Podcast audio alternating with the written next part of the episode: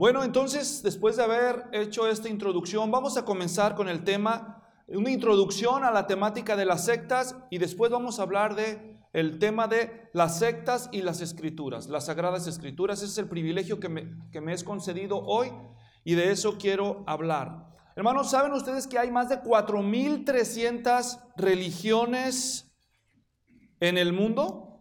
Imagínense, 4.300.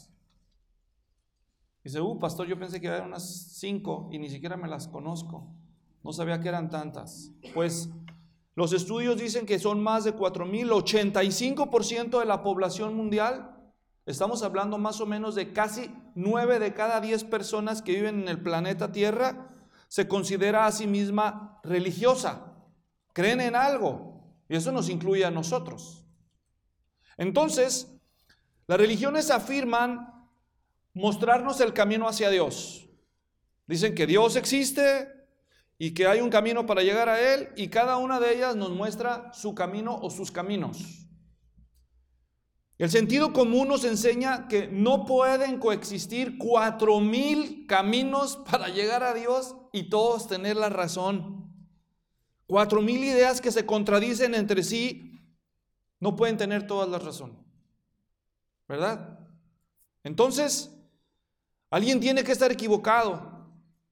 Y saben que la verdad no se define por democracia, ¿verdad? Aquí vivimos en el país de la democracia y aquí nos gusta la democracia, pero la verdad no se define por democracia. ¿Entienden lo que estoy diciendo? No es el número de personas, la mayoría, la que define la verdad. De hecho, la democracia en la Biblia normalmente es presentada como equivocada. Les voy a dar un ejemplo nada más. Una vez pusieron a un hombre ahí delante de la multitud y les preguntaron, aquí tenemos a Barrabás el asesino y aquí tenemos a Jesús de Nazaret. A ver, ¿por quién votan? ¿A quién soltamos? ¿Y qué dijo la mayoría? Se equivocó. ¿Se fijan? Entonces la democracia no siempre tiene la razón.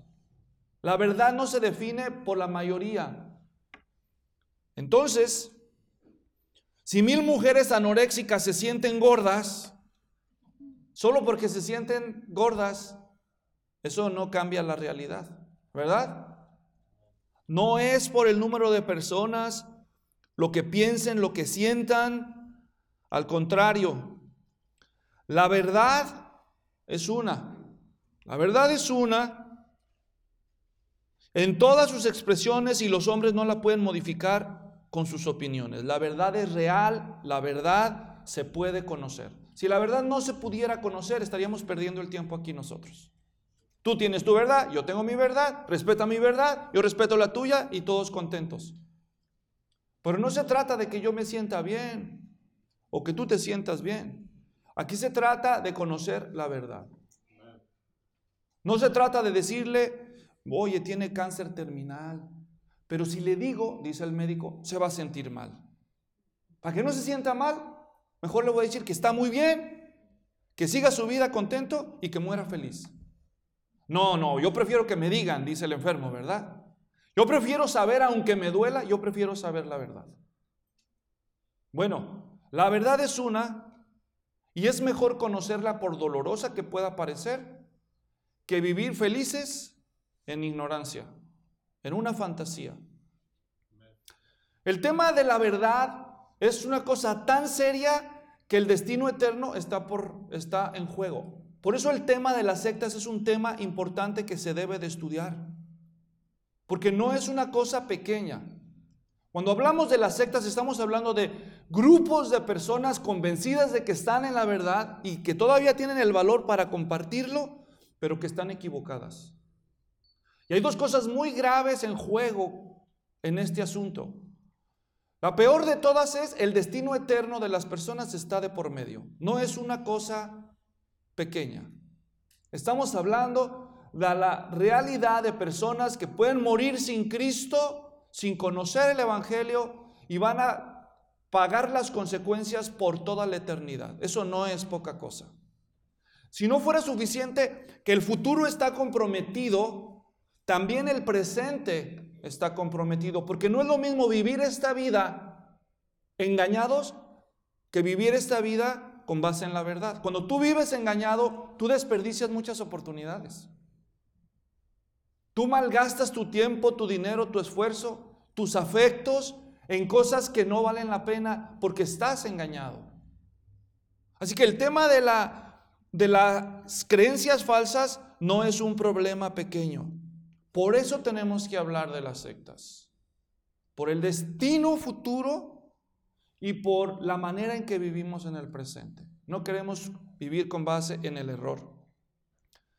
Por eso, antes de entrar en detalle a mi primer tema, hoy me voy a tomar el tiempo para, para aclarar términos, para evitar confusiones. Hoy vamos a hablar de, del tema de las religiones, de las sectas, de las denominaciones y de los movimientos religiosos falsos. Así que voy a, tomarme unos minutos antes de hablar de las escrituras Voy a aclarar estos términos. Primero hablemos de la religión. ¿Qué significa la religión? Porque hay muchas religiones. La palabra religión etimológicamente hablando, es decir, con base en la raíz de ese término, es una palabra que tiene un origen en el idioma latín, religare, y, significa ligar de nuevo.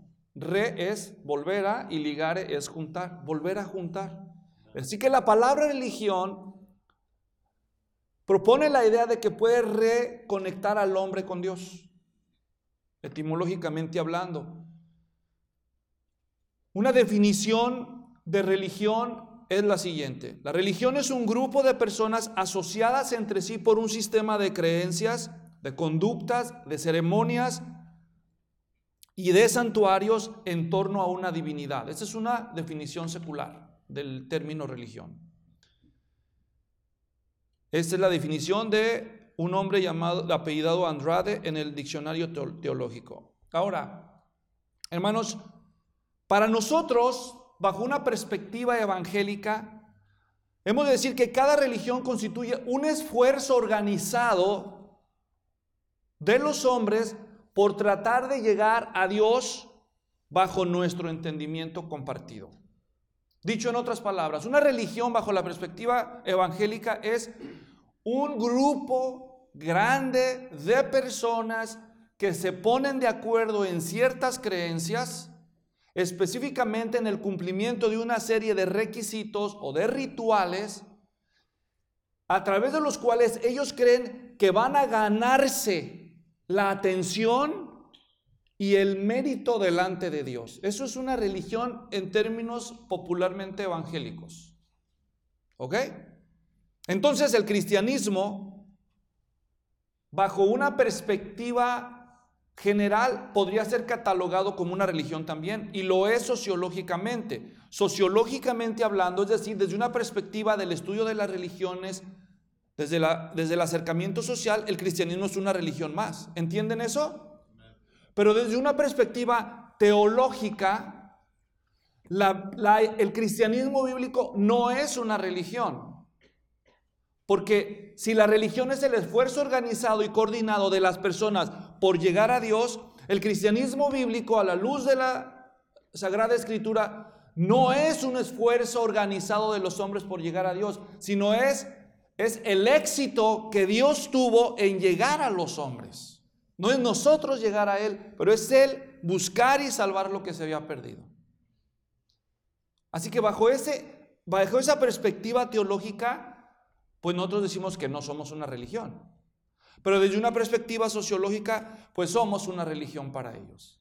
Así que cuando tú estés hablando con alguien y te diga, digamos que estás en un escenario ya sea una cita divina donde tú ves que las condiciones están adecuadas para empezar a hablar del Evangelio, o una cita concertada donde acordaron la persona y usted hablar de los temas de la Biblia y del Evangelio en particular. Entonces hay veces que las personas le están oyendo a usted, pero no le están prestando atención porque está piense y piense, ¿de qué religión será? ¿De qué religión será? Hasta que algunos se atreven y dicen, oye, ¿le puedo una pregunta? Dígame. ¿De qué religión es usted? Y entonces usted saca su definición evangélica. Dice, no, nosotros no somos de ninguna religión. Nosotros somos cristianos. Entonces la persona te escucha y dice, no me quiere decir. Ha de ser de una secta. Por eso se avergüenza. Así que una de las formas de evitar las objeciones es, es anticipándolas. Es mejor que tú le digas de entrada, de entrada que tú le digas, yo soy cristiano evangélico. Si lo que me quiere preguntar es que si soy católico, no soy católico. Es decir, desde el principio, si ese va a ser un obstáculo, mira, porque si no lo haces, la persona te está escuchando aparentemente, pero por dentro está, está distrayéndose. ¿Qué religión será? Me quiere convencer, me quiere convertir, me quiere lavar el cerebro, pero yo no me dejo, yo soy más listo. Pero como no soy grosero, pues no le voy a decir que no, nada más me espero. Como me enseñó mi mamá, hay que ser amable con los, con los que están errados. Pero si desde un principio le dices, mire, yo soy cristiano, yo soy cristiano, evangélico, creo en la Biblia, quiero hablar el mensaje más importante de la palabra de Dios. ¿Está dispuesto a escucharme? No, yo no, yo no quiero nada con otras religiones ni nada. Entonces tú le explicas, mire, deme la oportunidad, quiero hablarle del mensaje más importante de la Biblia. No estoy tratando de que cambie de religión, yo estoy, estoy nada más tratando de compartir un descubrimiento que yo hice. ¿Y cuál es el descubrimiento? Pues el Evangelio, ¿verdad? Entonces, es mejor desmantelar esa distracción y esa objeción desde el principio. Aunque nosotros no nos consideramos una religión, socialmente nos consideran así. Y aunque lo neguemos, ellos no nos van a creer. Así que es mejor identificarnos claramente quiénes somos para quitar esa distracción. Bueno, entonces la religión, ya dijimos eso, en resumen es toda creencia organizada y normalmente multitudinaria que tiene un sistema de creencias y de ritos y hasta santuarios para tratar de llegar a Dios. Ahora, desde nuestra perspectiva bíblica evangélica, hermanos, todas las religiones son falsas. Porque todos los esfuerzos humanos todas las organizaciones que tienen creencias en las que el hombre es el que tiene el control para llegar a Dios, son contrarias al Evangelio. El Evangelio es el éxito del plan de Dios en llegar a los perdidos y salvarlos. Ninguna religión va a tener éxito bajo ese esquema general. Segundo, que es una secta. No es lo mismo una religión y una secta. Popularmente hablando, popularmente hablando, una secta es un grupo menor de personas que se separa del grupo mayor y dominante. Por ejemplo, si tú estás en la mayoría de países de América Latina donde el catolicismo romano es la religión dominante, cualquiera que no sea católico romano va a ser considerado una ¿qué? Una secta, ¿entienden? Pero si en lugar de estar en un lugar donde domina el catolicismo romano fuera, por ejemplo, el Islam, entonces, si tú no eres parte de la versión dominante del Islam, digamos que en, ese lugar la versión dominante del Islam es el Islam suní. Si tú eres de cualquier otra expresión del Islam o de otra cosa que no sea Islam, entonces tú vas a ser considerado una secta. Es decir, la secta en términos populares se consideran como los grupos minoritarios, las religiones minoritarias que salieron del tronco. ¿Está claro?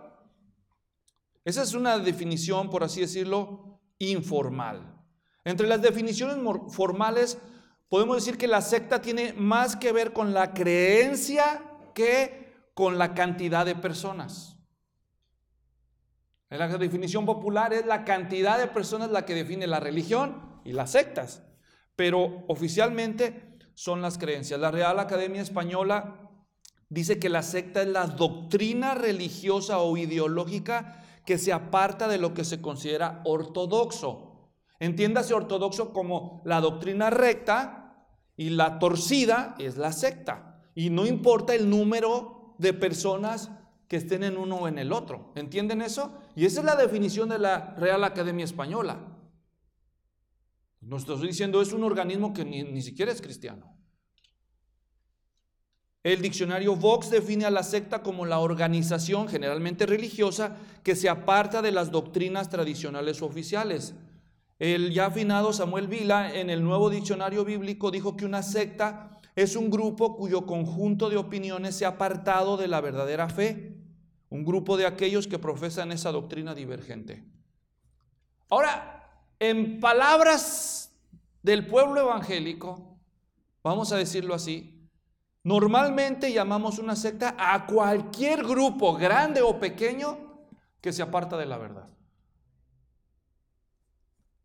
Sociológicamente hablando, les llaman las grandes religiones mundiales, ¿no? A muchas de estas. Estoy hablando del Islam, el budismo, el hinduismo, el jainismo, el sintoísmo, el confucianismo, el taoísmo, y así podría seguir diciéndoles yo. Grandes religiones mundiales. Y entre esas ellos agregan al cristianismo. Pero de una perspectiva bíblica, teológica, nosotros llamamos una secta a lo que se salió de la verdad. Les tengo una buena y una mala noticia. Todas las religiones se salieron de la verdad. Porque en el principio Dios creó a Adán y Eva y ellos tenían la religión verdadera, la única que había. Quiere decir que sus hijos, sus nietos o los que vienen de ellos se desbandaron, conocieron la verdad, pero habiendo conocido a Dios, no le glorificaron como a Dios ni le dieron gracias, sino que se envanecieron en sus propios razonamientos.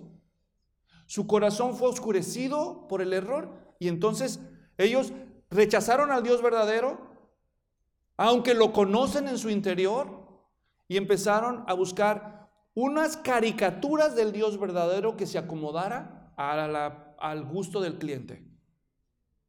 Se pusieron de acuerdo, formaron su club y así nació cada una de las religiones que conocemos. La primera religión falsa nace en Edén, y su líder fue la serpiente. El primero que contradijo la palabra, la palabra expresa de Dios para ofrecer otra alternativa diferente. Con que Dios dijo, pues no es así, dijo la serpiente, sino que, y entonces él propone una supuesta nueva verdad. Y ahí está entonces el principio del abandono del conocimiento del Dios verdadero.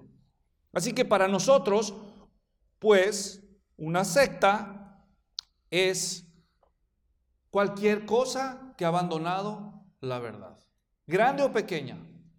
¿Está claro? Muy bien. Ahora hay que separar entre una secta y una iglesia apóstata, para ser exactos. No es lo mismo una secta que una iglesia apóstata en el sentido de que una iglesia se podría comparar la verdad con un árbol. La verdad crece desde su tronco, pero luego una rama se tuerce. Eso es lo que llamamos generalmente una secta. El tronco de la verdad a través de un cuerpo de creyentes, la religión principal o la ortodoxia, y una rama torcida que se sale del tronco, se sale de lo recto y se tuerce, sería una secta. Bueno, entonces, ¿qué es una, iglesia apóstata? Una iglesia apóstata es una iglesia que empezó bien, pero todo el tronco se tuerce. ¿Ven la diferencia? Les voy a dar un ejemplo. Cuando el cristianismo nace en los primeros siglos, luego surge un grupo, un grupo torcido que revolvió cristianismo con paganismo gnosticista. Y se forma otra cosa que parecía cristiana, pero ya era otra cosa.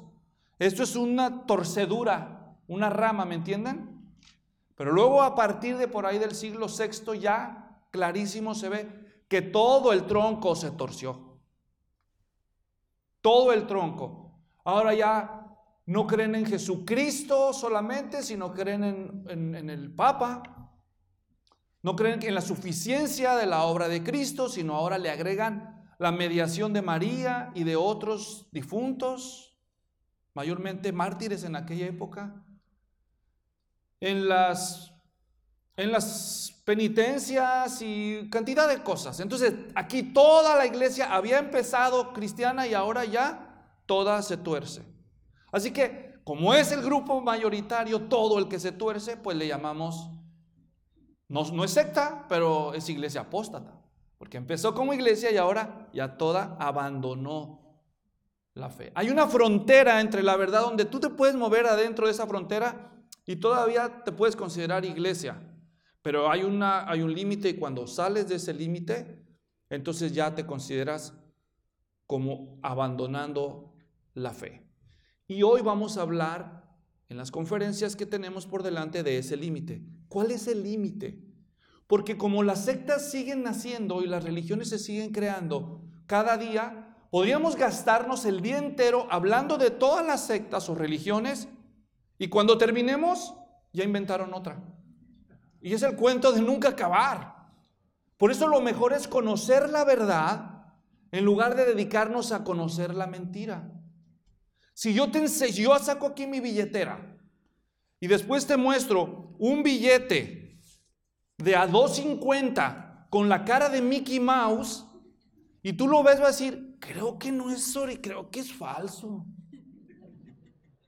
Entonces, es mejor que tú sepas cómo es el billete legítimo. Así cualquier falsificación que te presenten va a ser fácilmente reconocida.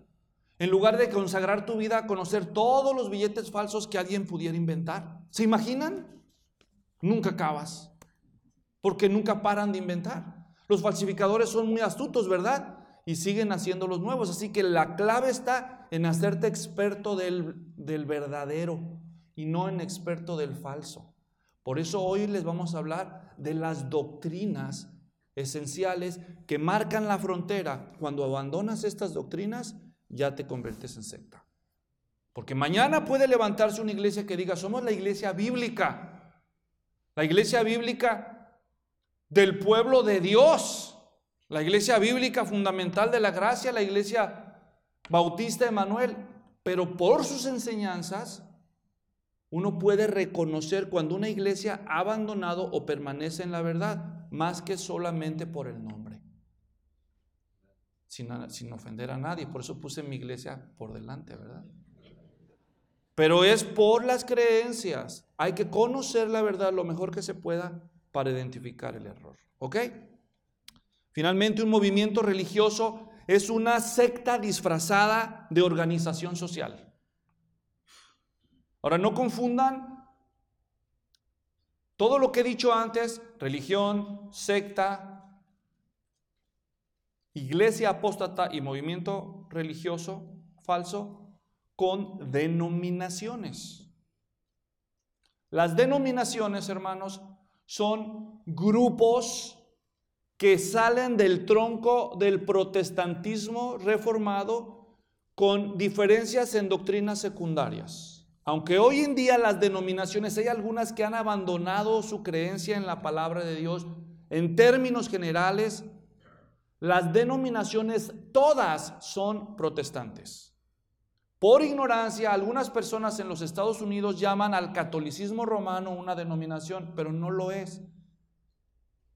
El cristianismo históricamente hablando, no bíblicamente hablando, el cristianismo históricamente hablando a lo largo de dos mil años de historia se ha dividido en tres grandes troncos.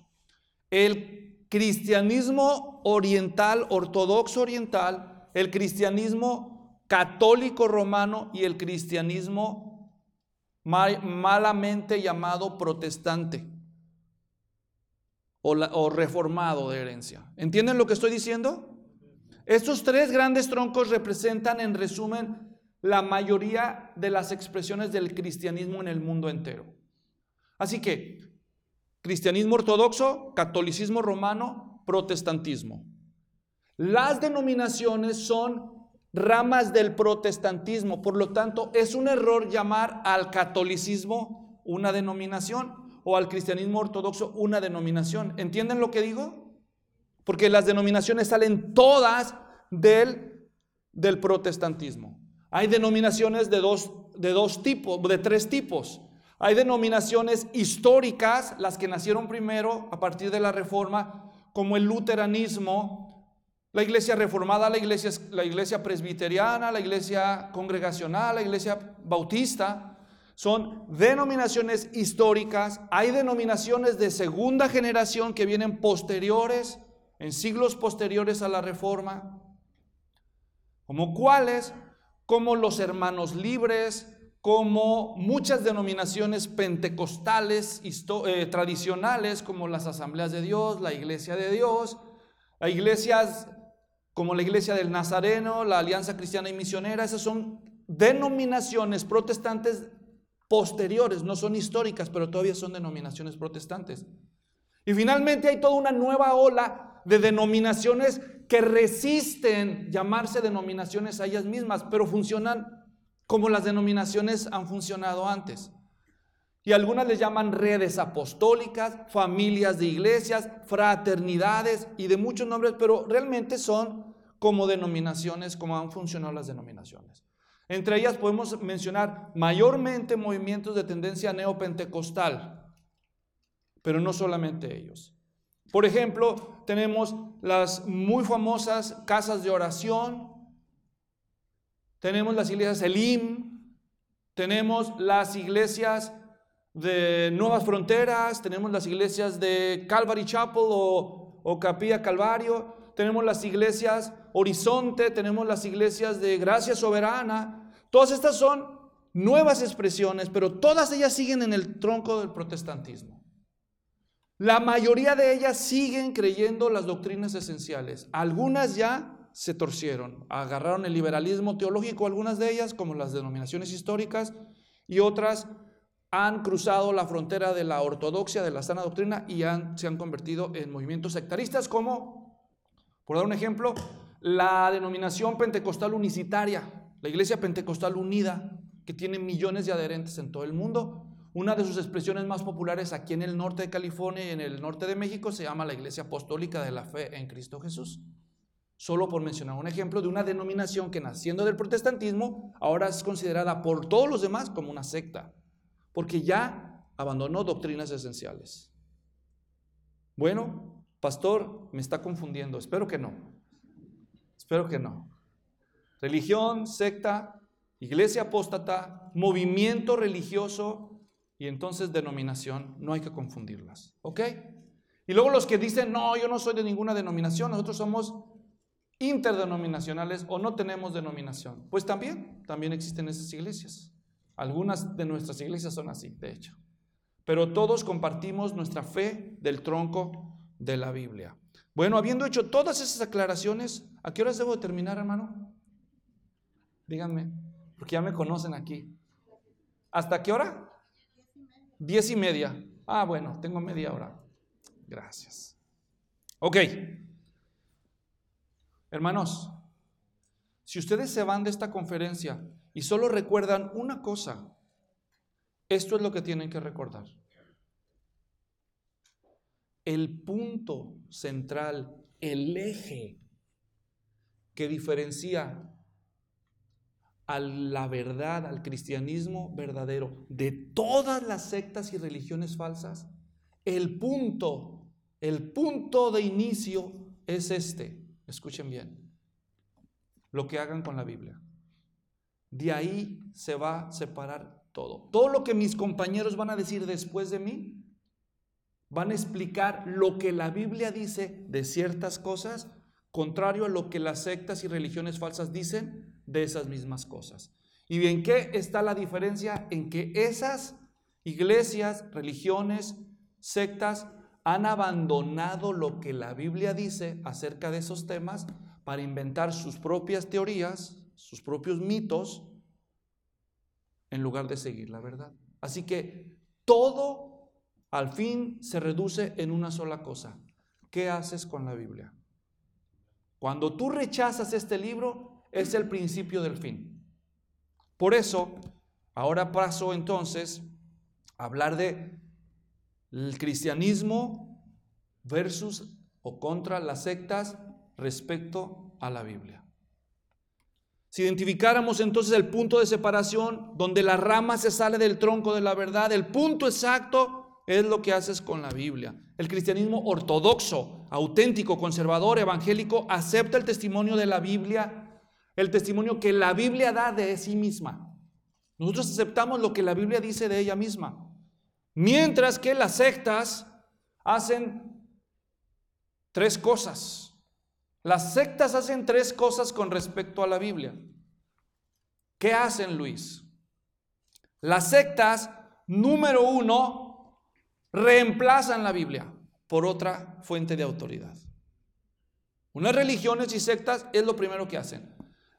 Rechazan la Biblia y ponen otra, otra fuente de autoridad. Número dos, las, hay sectas que no rechazan la Biblia, que la aceptan, pero la subordinan a otra fuente de autoridad. La ponen por debajo de otra autoridad. Ese es el segundo tipo de sectas y religiones falsas. Unas rechazan la Biblia, otras subordinan la Biblia, dicen que creen en ella, pero la subordinan. Y tres, otras aceptan la Biblia y no y no agarran otras fuentes, pero la tuercen. La malinterpretan. Aquí el problema en el tercer grupo es el sistema de interpretación que usan. La interpretan mal. De eso voy a hablar un poco más adelante, pero antes de describir con más detalle cada uno y darles ejemplos de cada uno de esos tres fenómenos de las sectas y religiones falsas, debemos preguntarnos, ¿qué dice la Biblia de sí misma? ¿Qué dice la Biblia de sí misma? La Biblia dice de sí misma muchas cosas. Pero solo les voy a recordar las tres cosas que consideramos más importantes en este asunto de la verdad. La Biblia dice de sí misma, en primer lugar, que es inspirada por Dios. Diga, inspirada por Dios. Inspirada significa que Dios sopló, Dios nos la dio. Este es el libro de Dios, inspirada por Dios. La Biblia dice de sí misma que es inspirada por Dios. Número dos, la Biblia dice de sí misma que es infalible. Diga infalible. Número uno, inspirada. Número dos, infalible. Falible significa que falla, que cae. Pero la Biblia no cae, se mantiene, es sin falla. Es la verdad. Así que es inspirada, es infalible y número tres, la Biblia dice de sí misma que es suficiente. Diga suficiente. No ocupamos otras ayudas. Con ella tenemos. Y tenemos suficiente. Miren todo esto. Así que es, diga, inspirada, infalible, suficiente. Una vez más, Eso es la Biblia. Eso dice la Biblia de sí misma. ¿Y dónde lo dice Luis? Ok. Segunda de Timoteo 3:16. Empezamos. Por cuestión de tiempo, vamos a leer muchos versículos. Anote la referencia bíblica. Después repasa el mensaje en internet si usted quiere. Pero vamos en primer lugar a recordar algunos de los pasajes clásicos. Segunda de Timoteo 3:16, leo en la Nueva Biblia de las Américas. Toda, la, toda escritura es inspirada por Dios.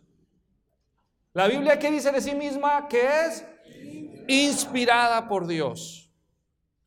Y por tanto es útil para enseñar, para reprender, para corregir, para instruir en justicia. Hermanos, las escrituras dicen de múltiples formas más de dos mil veces. ¿Se les hace poco? Más de dos mil veces la Biblia dice de múltiples maneras que es inspirada por Dios. Así dijo Jehová, porque Jehová ha dicho, Dios ha dicho, o sea, hay muchas formas en que la Biblia dice de sí misma ser la palabra inspirada por Dios. Así que en primer lugar, nunca olvides, la Biblia dice de sí misma que, que es inspirada por Dios. Número dos, la Biblia dice ser infalible. No falla, no cae. Es infalible. Mateo 5:18, el Señor Jesús hablando.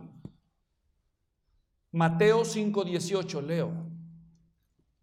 Porque en verdad les digo que hasta que pasen el cielo y la tierra, no se perderá ni la letra más pequeña, ni una tilde de la ley, hasta que toda se cumpla. Diga, toda se cumpla según Jesús, la palabra de Dios, toda se va a cumplir. La palabra tilde que usa Jesús ahí se refería a un signo ortográfico que ni siquiera se consideraba letra. En el hebreo, la que nosotros llamamos M, le dicen ellos la mem, se escribe más o menos como una casita así, miren. Se escribe así, la mem. Y arriba tiene uno como que se parece al acento del idioma español, que cruza la línea mem por arriba. Ese pedacito es lo probablemente a lo que Jesús se refería. Al escribirse en el idioma griego el Nuevo Testamento, ellos pusieron la letra iota, que era la más pequeña de todas las letras del alfabeto griego. La letra iota se traduce al español la i, y aquí dice ni una j, pero en griego es iota.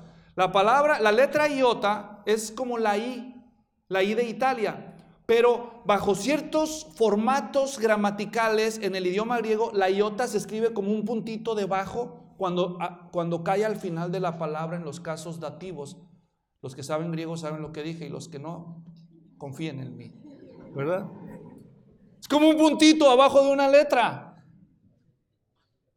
Si lo tradujéramos al español, lo que Jesús Tal vez quería decirnos es, ni el puntito de la I se va a escapar sin cumplirse. Así de, así, así, así de infalible es la Biblia. ¿Entienden lo que digo? La Biblia dice que es inspirada, infalible, número tres, suficiente. Salmo 119, 160. Repito, Salmo 119, 160. La suma de tu palabra es verdad. Noten, noten el número de las palabras. Me refiero si es singular o plural. Fíjense, dice, la suma, o sea, la totalidad, estoy en el Salmo 119, 160. La suma de tu palabra es singular verdad. La verdad es la suma de todo este libro. ¿Entienden? Jesús dijo en su oración de Getsemaní, Juan 17, 17, santifícalos en tu verdad. Tu palabra en singular, tu palabra es verdad. La palabra de Dios. Entonces, desprende del primer punto. La Biblia dice a sí misma que es inspirada por Dios, por lo tanto es la palabra de Dios y esa palabra en su suma toda junto es el compendio de la verdad que Dios quiso revelarnos en lo que respecta a su persona y a su propósito redentor y doxológico o glorificador. Así que la inspirada palabra de Dios es suficiente para producir nueva vida, hermanos. Primera Pedro 1.23 dice que fuimos renacidos por la palabra de Dios. Miren qué suficiente es, produce vida. Solo ella es perfecta para restaurar el alma, para hacer sabio al sencillo, para alegrar el corazón, para alumbrar los ojos espirituales. Lo que dice el Salmo 119, versículos 7 y 8. La ley del Señor es perfecta que restaura el alma. Citando la Biblia de las Américas, porque así dice el hebreo, restaura, aunque Reina Valera dice convierte. Restaurar significa regresar al diseño original. Es el botón de reset. Dios nos hizo con un propósito y bajo un diseño, pero todos nos echamos a perder. Nos friciamos. Así que con la palabra de Dios nos trae Dios de regreso al diseño original, nos restaura para sacarnos el virus. ¿Verdad?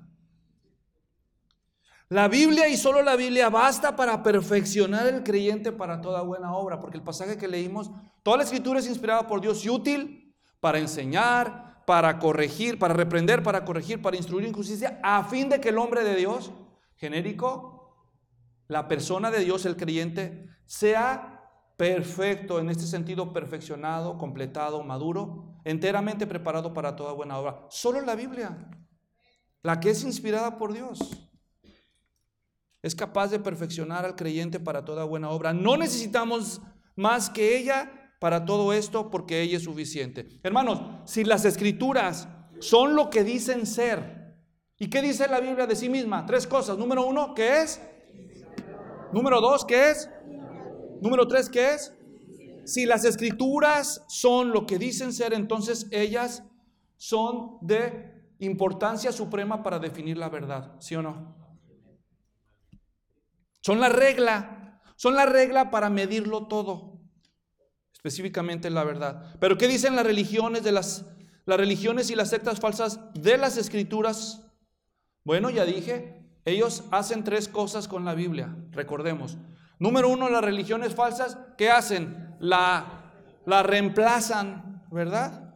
Número dos, la subordinan, ¿verdad? Y número tres, la, la tuercen. Vamos a ver algunos ejemplos.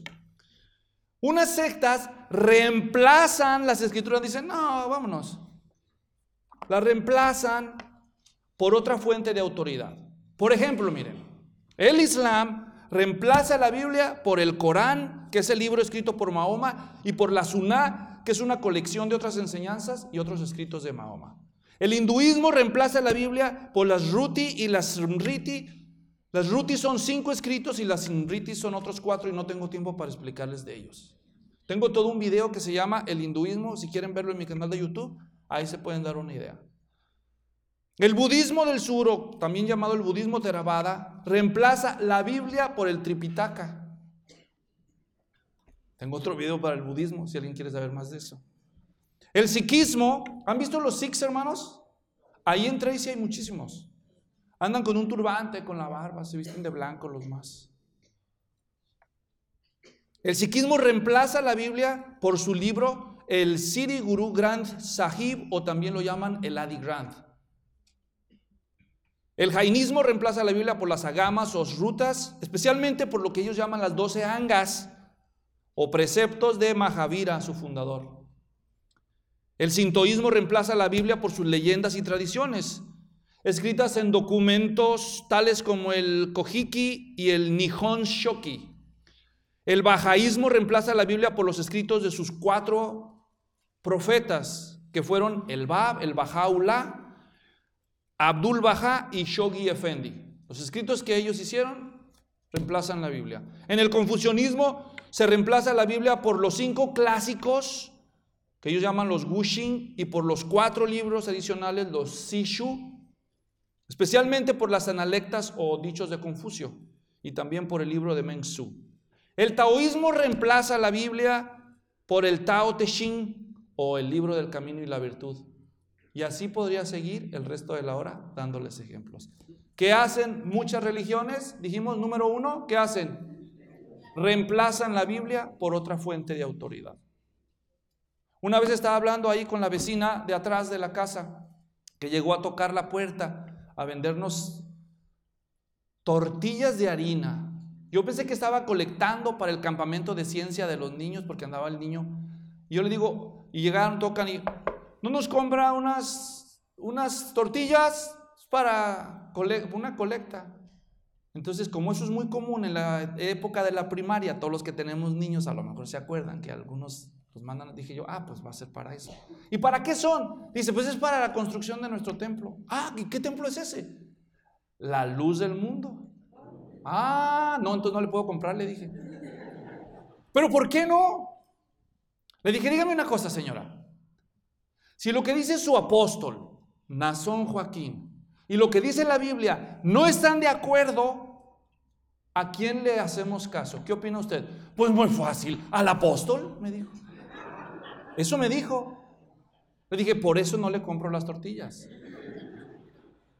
Cuando tú reemplazas lo que dice la Biblia por otra cosa, ya, es el principio del fin. Entonces, Número uno, ¿qué hacen las sectas? Reemplazan la Biblia por otra fuente de autoridad, muchas veces escrita. Número dos, hay sectas que no rechazan la Biblia, dicen, no, la Biblia sí, palabra de Dios, pero le agregan otras fuentes de autoridad. Según ellos están iguales, pero a la larga terminan subordinando la Biblia a las otras fuentes de autoridad.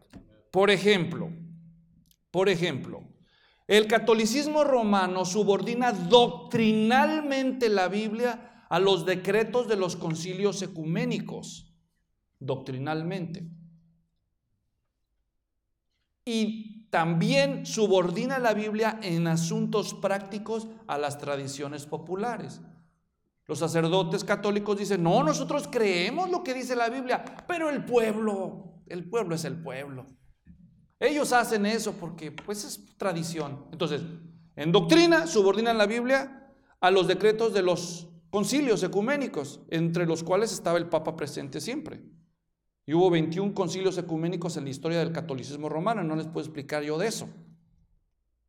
Pero ahí tengo un video, aunque parezca mentira, que explica todos los concilios del de la historia de la iglesia, y ahí ustedes pueden buscar. Y en la práctica, la tradición de la iglesia, las tradiciones vernáculas, lo que le gusta al pueblo, pues le gusta al pueblo, ¿verdad? El mormonismo subordina la Biblia a tres libros. Dicen que creen en la Biblia, pero encima ponen el libro del Mormón, doctrinas y convenios y la perla de gran precio. La luz del mundo subordina la Biblia a las interpretaciones y decretos de sus apóstoles, especialmente de sus tres primeros apóstoles, Aarón Joaquín, su hijo Samuel Joaquín y ahora el, el infame Nazón Joaquín.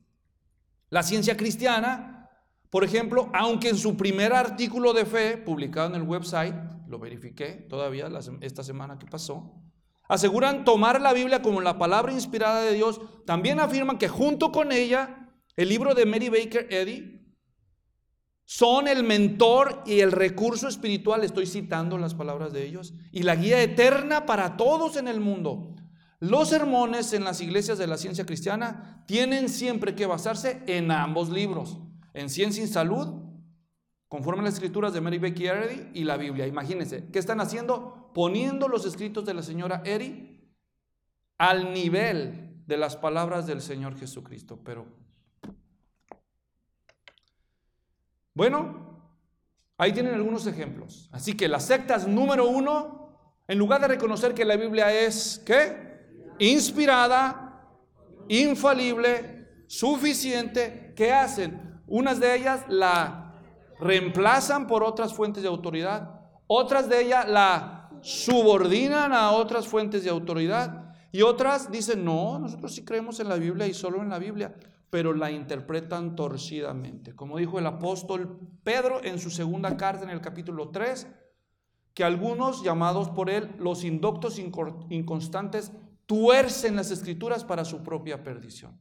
El problema de ese tipo de religiones y sectas no es que rechacen la Biblia o la subordinen. La usan y la tienen en alta estima. El problema es cómo la interpretan. La interpretan de manera arbitraria, de manera particular, privada.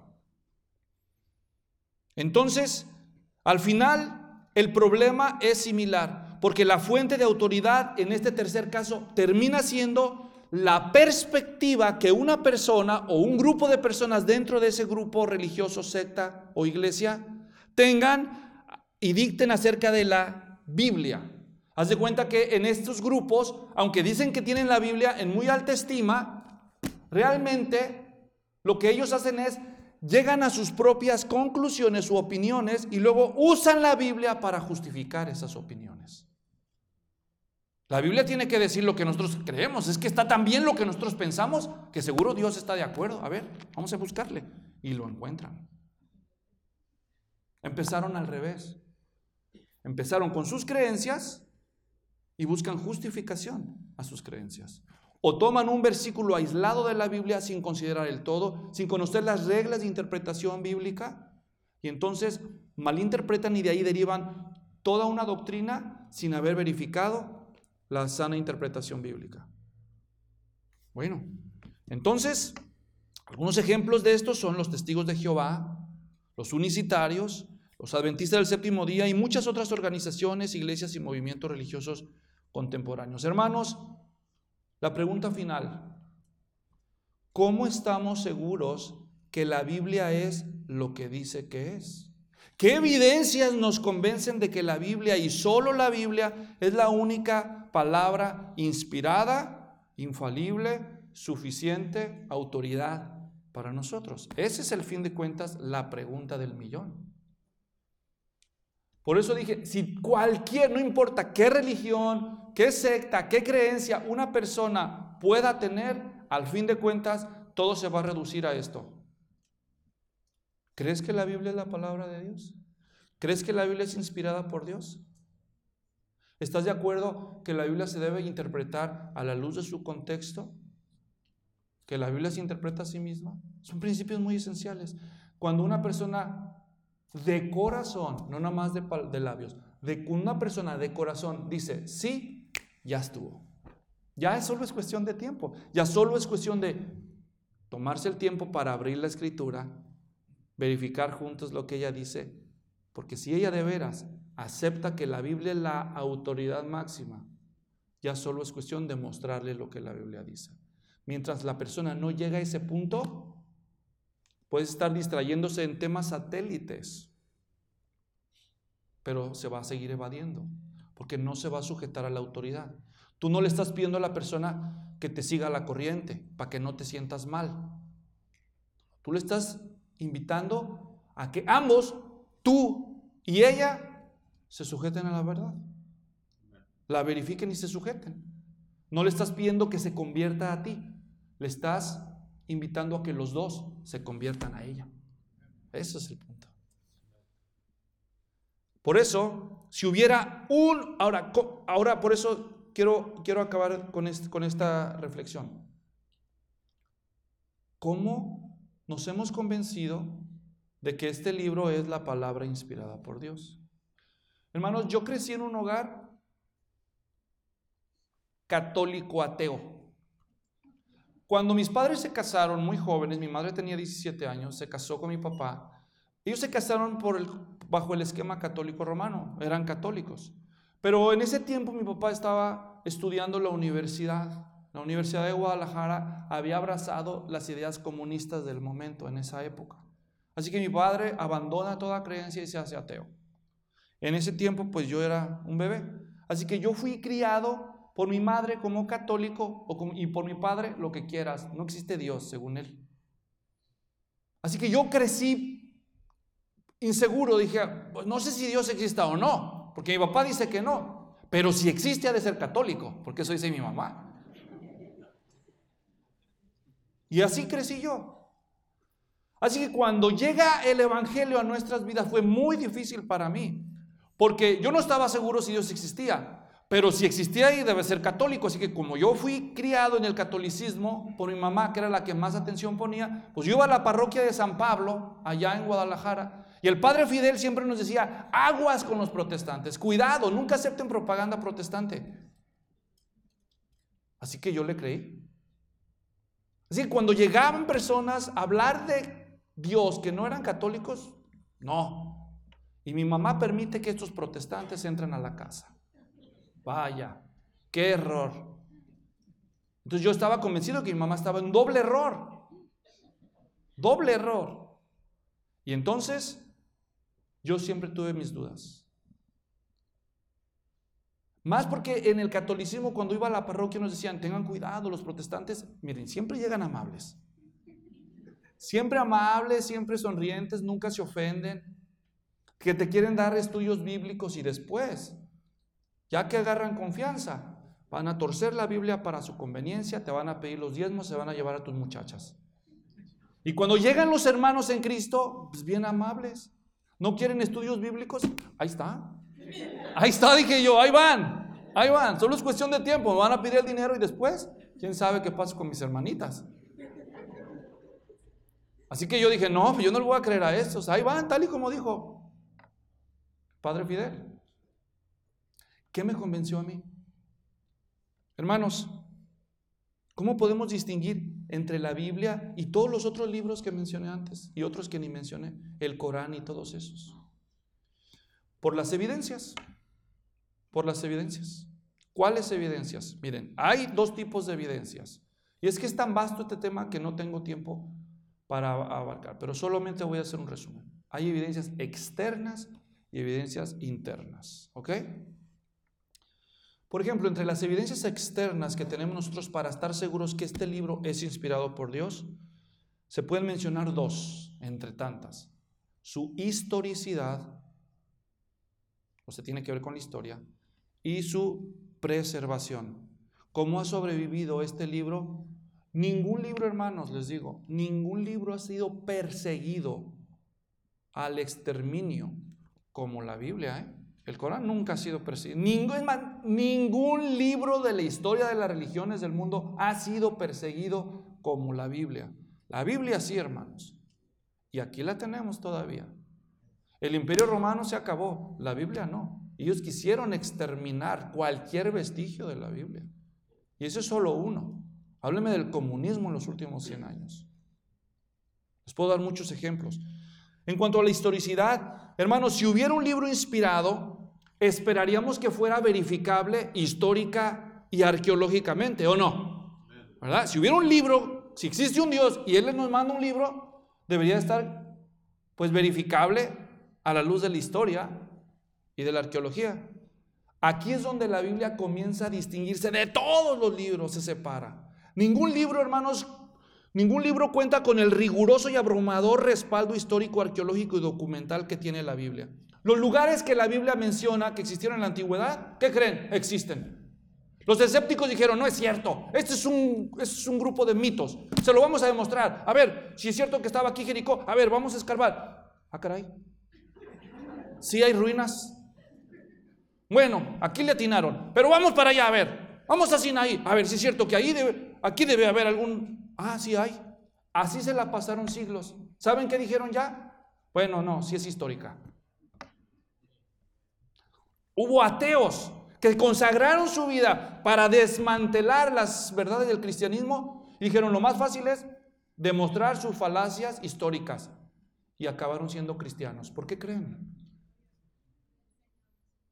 Proporcionalmente hablando, hermanos, la cantidad de evidencia arqueológica y documentaria a favor de la Biblia es infinitamente superior a la de los pocos libros que afirman ser inspirados por sus deidades. No todos los libros de las religiones afirman ser inspirados de otras religiones. Así que cuando pasamos a los libros esos, bajo el escrutinio historiográfico, arqueológico y documentario, al que se ha pasado a la Biblia, no le llegan ni a los talones, hermanos. Es una burla. Segundo, evidencia externa, la preservación. Si hubiera un libro inspirado, esperaríamos que tuviera el poder para sobrevivir a pesar de todo ataque y que lo hiciera con integridad, ¿no es cierto? Bueno, si Dios es tan poderoso y tiene un libro, a ver, ¿quién gana? ¿Los hombres que quieren desbaratar ese libro, borrarlo de la historia, de la faz de la tierra, o Dios de hacer que sobreviva? Bueno, hermanos, la Biblia sobrevivió. Miren, aquí está, se las presento. Como ningún otro libro, la Biblia ha sido preservada al precio de la sangre de miles de cristianos. Además, los descubrimientos arqueológicos, el progreso de las ciencias bíblicas han verificado que la Biblia, como ningún otro libro, soporta los criterios de análisis más estrictos de la historia en cuanto a la fidelidad en la preservación de su contenido a lo largo de los siglos. Decía, no, la Biblia que tenemos ahora, ¿quién sabe qué será? Los originales ya pasaron dos mil años. Y en el año de 1947 descubren los rollos del Mar Muerto en Qumran, hermanos. Documentos de antes de las fechas de Cristo. Y comparan y dicen, ah, sí, está igual. Está igual. Pues la Biblia está preservada. Pero les digo algo, las evidencias externas, por, por convincentes que sean, no se comparan a las evidencias internas que la Biblia nos da para estar seguros que es inspirada por Dios. Por ejemplo, su coherencia teológica. Empiezo entre las evidencias internas. Si hubiera un libro inspirado, esperaríamos que no tuviera contradicciones, ¿verdad? Hermanos, la Biblia fue escrita en múltiples épocas, casi 1500 años desde el primero hasta el último de sus libros, en múltiples trasfondos, múltiples autores, y todos tienen una coherencia para explicar la verdad. Hay ínfimos porcentajes de aparentes contradicciones. ¿Por qué son eso? Aparentes contradicciones. Según evidencia interna, sus profecías cumplidas. Si hubiera un libro inspirado, esperaríamos que fuera exacto en el cumplimiento de sus predicciones y profecías. ¿Saben qué? La Biblia lo ha sido y lo sigue siendo. Si hubiera un libro inspirado, esperaríamos que fuera autoritativo que reclamara obediencia. ¿O no? Digo, si fuera inspirado por Dios, no vendría a decirnos, pues si quieres. si quieres me haces caso y lo cumples, me crees. Si no, está bien tu verdad, yo te respeto. No. Si hubiera un libro inspirado, esperaríamos que diga, esto es, y así se va a medir. Y esto es lo que se va a hacer. Bueno, la Biblia lo hace. Como resultado de ella, esperaríamos que la gente por leerla experimentara cambios profundos y beneficiosos para el progreso de la vida y de la civilización. Hermanos, eso es lo que ha sucedido. Si ustedes hubieran conocido mi vida antes de conocer a Cristo, se darían cuenta que es verdad. Pero no necesitan conocer mi vida, solo conozcan la de ustedes. La Biblia cambia vidas. Un ejemplo de eso fue la Reforma Protestante, el evento, hermanos, histórico. Hasta los ateos dicen, de verdad, la Reforma Protestante cambió la historia de la humanidad. Por último, el testimonio de la conciencia. Si hay un libro inspirado, entonces tuvo que haber un Dios que lo inspirara. Y nuestro corazón y la creación podrían verificarlo, como dice la palabra. Por eso, hermanos, tomen en serio, tomen en serio la Biblia, estudienla, despejen cualquier duda que les queda Apréndanla a interpretar correctamente. Use las escrituras para filtrar los maestros que usted oye. Pónganos a prueba nosotros que les enseñamos. Si nos están diciendo lo que la Biblia. Pero sobre todo, hermanos, vivan conforme a la Biblia. Oremos. Señor, gracias damos por este maravilloso libro, tu palabra. Gracias por inspirarla para nosotros en el nombre de Jesús. Amén.